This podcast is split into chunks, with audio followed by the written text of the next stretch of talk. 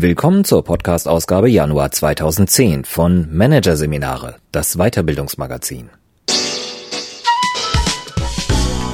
Dieser Podcast wird Ihnen präsentiert von Konkurrenzberater.de, systematische und professionelle Wettbewerbsanalyse für den Mittelstand. Der Konkurrenzberater hilft mit neuen Tools und systematischem Training für effektiveres Marketing und mehr Umsatz. Weitere Podcasts aus der aktuellen Ausgabe behandeln die Themen Moral im Management, Phrasen mit Perspektive und Top Executive Coaching auf dem Gipfel der Macht. Doch zunächst Mitarbeiterführung, die Rückkehr der Konsequenz von Roland Jäger. Vertrauen, Kooperation, Partizipation, alles wichtige Führungsinstrumente. Aber Chefs, die sie mit der Gießkanne ausschütten und gleichzeitig Kontrolle, Kritik und Sanktionen als No-Go betrachten, machen einen Fehler. Sie verleiten manche Mitarbeiter dazu, ihnen auf der Nase herumzutanzen. Deshalb muss Schluss sein mit dem Schmusekurs, fordert Roland Jäger. In Managerseminare erklärt der Coach, wie Chefs aus dem Schonprogramm herauskommen. Hier ein Kurzüberblick des Artikels. Lieber kuscheln als führen, warum manche Führungskräfte an Harmoniesucht leiden. Vom Wert der Konsequenz, weshalb falsch verstandene Nachsicht zur Gefahr wird. Erst hart zu sich selbst, dann zu Mitarbeiter.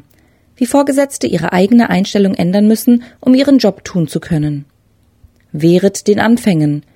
Warum jedes Fehlverhalten eines Mitarbeiters sofort Konsequenzen zeitigen muss.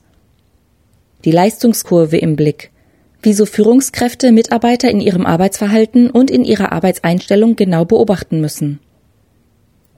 Sozialisierungsauftrag, wie Vorgesetzte ihre Mitarbeiter zur Verantwortungsübernahme erziehen. Und nicht alle sind gleich. Wieso manche Mitarbeiter Vertrauen verdienen, andere aber nicht. Immer wieder hört man Klagen über Führungskräfte, die ausschließlich ergebnis- und zahlenorientiert sind. Wenn diese Manager scheitern, dann liegt das nicht selten an ihrer fehlenden Mitarbeiterorientierung. Als Coach begegnet man aber auch einer anderen Chefspezies sehr häufig. Vorgesetzten, die mit ihren Mitarbeitern prima klarkommen, in deren Abteilung eine super Stimmung herrscht und die sich im Arbeitsalltag pudelwohl fühlen. Die also, zumindest oberflächlich betrachtet, äußerst mitarbeiterorientiert sind. Jedenfalls so lange, bis der Moment kommt, in dem sich diese Führungskräfte mit den tiefroten Zahlen ihrer Abteilung konfrontiert sehen. Dann ist sie plötzlich im Eimer, die prima Stimmung. Warum? Das ist diesen Führungskräften meist ein Rätsel. Alles war doch so gut. Sie haben doch nur das Beste für ihre Mitarbeiter gewollt, haben ihnen alle Freiheiten gewährt, sich nicht als Kontrollfreak aufgespielt. Sie haben sich doch ganz genau so verhalten, wie sich eine moderne, partizipativ-kooperative Bilderbuchführungskraft verhalten soll. Eines jedoch haben diese Führungskräfte bei all dem unterlassen. Sie haben nicht geführt. Und zwar in vielen Fällen leider nicht etwa, weil sie das Beste für ihre Mitarbeiter gewollt hätten, sondern weil sie das Beste für sich wollten. Möglichst wenig Aufwand, Anstrengung und Ärger. Ein solches Chefdasein im Kuschelmodus fußt oft auf der Annahme, es reiche aus, dafür zu sorgen, dass sich alle möglichst gut verstehen, dann würden Mitarbeiter schon von ganz allein Höchstleistungen vollbringen. Die Konsequenz? Früher oder später stehen die Führungskräfte vor schlechten Ergebnissen. Und dann machen sie oft eine 180 Grad Kehrtwende und werden richtig unangenehm, was die Lage auch nicht rettet. Im Gegenteil. Prompt haben die Kuschelchefs neben dem wirtschaftlichen Misserfolg auch das am Hals, was sie eigentlich partout vermeiden wollten. Konflikte, Ärger, miese Stimmung. Führungskräfte auf Kuschelkurs haben ihre eigentliche Aufgabe völlig aus dem Blick verloren, dass sie nämlich dafür zu sorgen haben, dass ihr Bereich im Unternehmen seine Funktion erfüllt. Und das klappt nun einmal nur, wenn sie ein konsequentes Verhalten an den Tag legen, das weder in eine Ach, wir haben uns alle so lieb Haltung mündet, noch in unfaires Autoritärgehabe. Leider ist inkonsequentes Verhalten im betrieblichen Alltag eher die Regel als die Ausnahme. Immerhin aber gibt es Wege, die aus dem Kuschelmodus heraushelfen. Chefs müssen sich einige unangenehme, gern verdrängte Wahrheiten bewusst machen.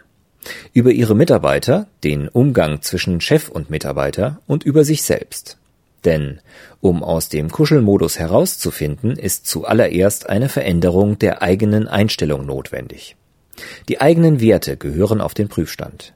Weg von der Sucht nach wir verstehen uns alle wunderbar, hin zu einer Haltung, bei der die Ziele und Ergebnisse wieder in den Mittelpunkt des Denkens und Handelns rücken. Auch gilt es, sich als Führungskraft selbst hinsichtlich der eigenen Stärken und Schwächen unter die Lupe zu nehmen und seine eigenen Ziele und seine Rolle genau zu definieren. Nur wer weiß, wo seine Grenzen, Kompetenzen und eigentlichen Zuständigkeiten liegen, wer seine Ziele klar vor Augen hat, kann auch für seine Mitarbeiter ein guter Kapitän sein. Für viele Führungskräfte ist das ein harter Lernprozess, denn die Rolle des Kapitäns einzunehmen und sich auf seine Kernaufgabe als Führungskraft zu konzentrieren, bedeutet auch Forderungen stellen und Widerstände überwinden. Das ist eine unbequeme Wahrheit für Kuschler, die es darauf anlegen, milde, verständnisvoll und vertrauensvoll zu erscheinen, und zwar unter allen Umständen. Die Umstände sind aber oft so, dass sie ein ganz anderes Chefverhalten erfordern. Denn es gibt sie durchaus. Mitarbeiter, die eben nicht automatisch auf Leistungskurs sind. Beispiel ein Mitarbeiter erledigt die ihm vom Chef übertragene Aufgabe nicht fristgerecht. Er wird daran erinnert, findet jedoch viele Gründe, warum er seinen Job nicht erledigen konnte. Und was macht der Chef, der betont gütig auftreten will? Zeigt Verständnis und macht schlimmstenfalls die Arbeit selbst. Dieser Vorgang wiederholt sich in der Folgezeit und wird zur Routine.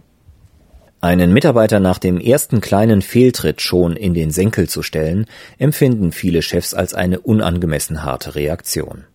Sie fühlen sich damit schlecht. Sie wollen nicht autoritär sein.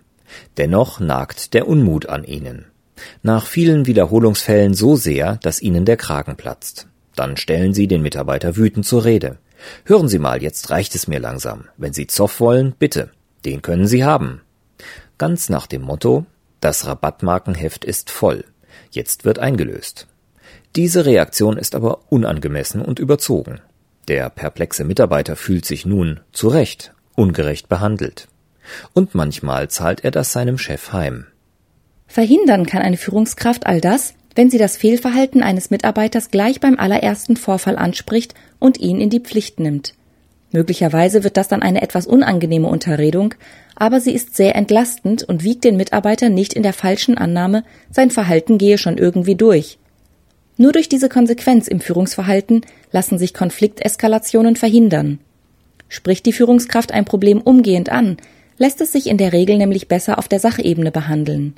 Zudem, wer seinen Mitarbeitern frühzeitig Rückmeldung über deren Leistung gibt, handelt fair, Schließlich gibt er ihnen nur so die Chance, sich weiterzuentwickeln. Eine weitere unangenehme Wahrheit für so manchen Chef, der glaubt, all seine Mitarbeiter seien permanent auf Leistung aus, wenn man ihnen großmütig lange Leine lässt. Kommt ein Mitarbeiter neu ins Unternehmen, steigert er im ersten halben Jahr kontinuierlich sein Engagement. Schließlich muss er sich im Vergleich zu seinen Kollegen als engagierter Mitarbeiter zeigen. Zudem gilt es, die Probezeit heil zu überstehen. Spätestens nach einem Jahr überprüft er, wie seine Leistung im Vergleich zu seinen Kollegen zu bewerten ist. Meist lautet das Ergebnis, er ist ganz gut unterwegs. Und nun beginnt häufig ein unheilvoller Prozess. Der Mitarbeiter senkt probeweise sein Engagement. Diesen Prozess führt er, sofern die Führungskraft nicht eingreift, in den nächsten zwei Jahren fort. Spätestens nach drei Jahren trifft der Mitarbeiter allerdings eine finale Entscheidung. Dabei sind drei Typen zu unterscheiden. Die loyalen Deppen steigern ihre Leistung wieder, weil sie das Missverhältnis zwischen empfangenem Entgelt und erbrachter Leistung mit ihrem Gewissen nicht vereinbaren können. Dabei hegen sie die Erwartungshaltung, dass der Chef ihnen dies persönlich danken wird. Das ist unrealistisch und naiv, weil es unerfüllbar ist, daher Deppen. Die Realisten denken sich unterdessen, es geht auch mit noch weniger Leistung und senken diese weiter ab. Die dritte Gruppe von Mitarbeitern ist dagegen ob der mangelnden Führung frustriert und stellt fest, dass sie sich in diesem Unternehmen sowieso nicht angemessen weiterentwickeln kann. Diese Mitarbeiter suchen sich dann irgendwann einen Arbeitgeber, bei dem gute Leistung erkannt und belohnt und Minderleistung konsequent sanktioniert wird. Unternehmerisch ist das eine Katastrophe. Nicht etwa, dass sich gute Mitarbeiter neue Herausforderungen suchen. Eine gute Führungskraft hat die Aufgabe, gute Mitarbeiter zu erkennen, zu fördern und dafür zu sorgen, dass sie in der Organisation nach oben kommen. Wenn die Weiterentwicklung dieser Mitarbeiter letztlich irgendwann zu deren Verlust führt, dann ist das zu akzeptieren. Unbedingte Loyalität einzufordern, ist fehl am Platz. Auch dies ist eine Wahrheit, der sich Führungskräfte stellen müssen. Merke, Wessen Top-Mitarbeiter nicht nach drei Jahren kündigen, ist ein schlechter Chef.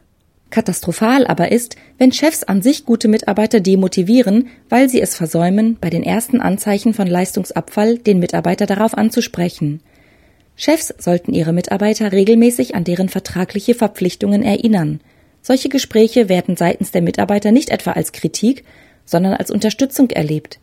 Sie sind eine Form, die eigenen Mitarbeiter wertzuschätzen. Vor allem in Bezug auf Mitarbeiter, die anspruchsvollere Positionen bekleiden, gibt es noch eine weitere unbequeme Wahrheit für den Chef.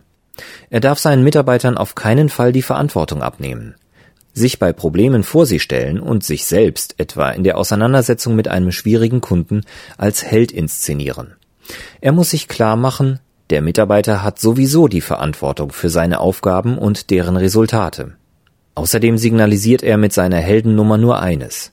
Ich traue dir nicht zu, diese Auseinandersetzung selbst zu führen. Du hast dazu weder Mut noch Kompetenz. Chefs müssen deshalb Verantwortung einfordern. Guten Führungskräften gelingt es, die vielfältigen Versuche des Mitarbeiters, sich davonzustehlen, erfolgreich abzuwehren und ihn jederzeit in der Verantwortung zu lassen. Und, das wird einige erschrecken, gute Chefs erziehen ihre Mitarbeiter, wenn es nötig ist, zur Verantwortungsübernahme. Es gilt, dem Mitarbeiter unmissverständlich klarzumachen, dass er in der Verantwortung ist. Der Chef stellt sich dabei nicht vor, sondern hinter seinen Mitarbeiter. Er stärkt ihm den Rücken. Gleichzeitig signalisiert er aber auch, abhauen gilt nicht. Meine Unterstützung besteht darin, dich daran wiederholt zu erinnern, so lange bis du verantwortungsbewusst handelst. Und ich werde dich dafür belohnen mit Vertrauen und interessanten, abwechslungsreichen und anspruchsvollen Aufgaben. Deiner Selbstverwirklichung steht nur noch eins im Weg, du selbst und deine Entscheidung für ein selbstbestimmtes freies Arbeiten. Welcher Mitarbeiter würde dazu nicht Ja sagen? Einige wenige, die an Freiheit und Selbstbestimmung kein Interesse haben. Auch diese gibt es. Es wird sie immer geben. Diese Mitarbeiter sind eng zu führen, mit Routinetätigkeiten zu betrauen und wiederholt zu kontrollieren. Nach aller Erfahrung ist das in der Regel für sie selbst kein Problem. Denn und das ist eine weitere, oft unter den Teppich gekehrte Wahrheit, es sind nun mal nicht alle Mitarbeiter gleich, und deshalb sind auch nicht alle gleich zu führen. Das gilt insbesondere in Bezug auf das Führungsinstrument Vertrauen. Viele Führungskräfte glauben heutzutage, man muss Mitarbeitern Vertrauen schenken, und zwar allen und auf Vorschuss. Nur das ist gerecht. Das ist deshalb falsch, weil es verschiedene Arten von Mitarbeitern gibt. Fehler machen sie allemal. Das ist normal und menschlich.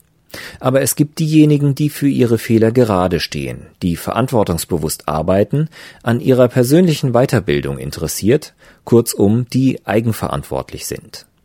Und es gibt diejenigen, die sozial nicht so reif sind. Diese Mitarbeiter neigen dazu, ihre Fehler unter den Teppich zu kehren, vereinbarte Termine nicht einzuhalten, ihren Chef wiederholt mit Ausreden zu vertrösten, um dann schließlich doch nicht die vereinbarte Leistung zu erbringen. Führungskräfte im Kuschelmodus verdrängen dieses Mitarbeiterverhalten lange Zeit. Sie lassen den betreffenden Mitarbeitern, weil sie denken, dass sich das so gehört und weil sie sich nicht unbeliebt machen wollen, denselben vertrauensbasierten Führungsstil angedeihen wie ihren leistungsbereiten Mitarbeitern, bis es ihnen irgendwann zu viel wird. Stark führungsbedürftigen Mitarbeitern muss der Vorgesetzte von den ersten Anzeichen an immer wieder sagen, was sie zu tun haben und er muss sie regelmäßig an die Einhaltung von Terminen erinnern. Passiert dann immer noch nichts, muss er solch einen Mitarbeiter vor allem mit Routineaufgaben betrauen und häufig kontrollieren. Eigenverantwortliche Mitarbeiter verdienen dagegen Vertrauen, interessante Projekte zur Förderung ihrer intrinsischen Motivation und eine lange Leine. Je öfter Mitarbeiter Projekte und Aufgaben gut und pünktlich abschließen, umso stabiler und belastbarer wird das gegenseitige Vertrauen. Wertschätzung ist eine Hohlschuld. Auch die Mitarbeiter merken im Laufe der Zeit, dass sie durch ihr Verhalten aktiv darauf Einfluss nehmen können, wie ihr Chef sie führt. Eine klassische Win-Win-Situation.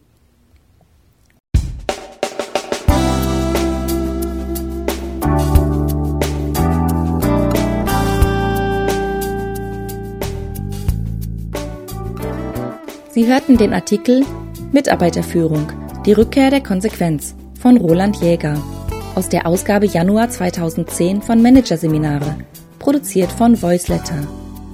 Weitere Podcasts aus der aktuellen Ausgabe behandeln die Themen Moral im Management, Phrasen mit Perspektive und Top Executive Coaching auf dem Gipfel der Macht.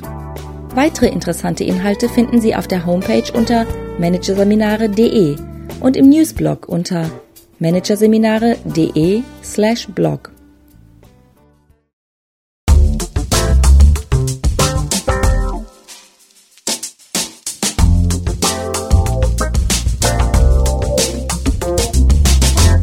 Das war der Podcast von Managerseminare, das Weiterbildungsmagazin, Ausgabe Januar 2010.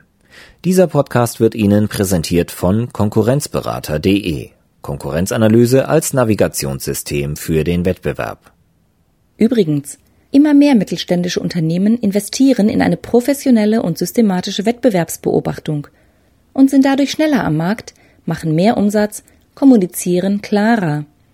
Mehr Informationen, Beratungs- und Trainingsangebote zum Thema Konkurrenzanalyse finden Sie unter www.konkurrenzberater.de.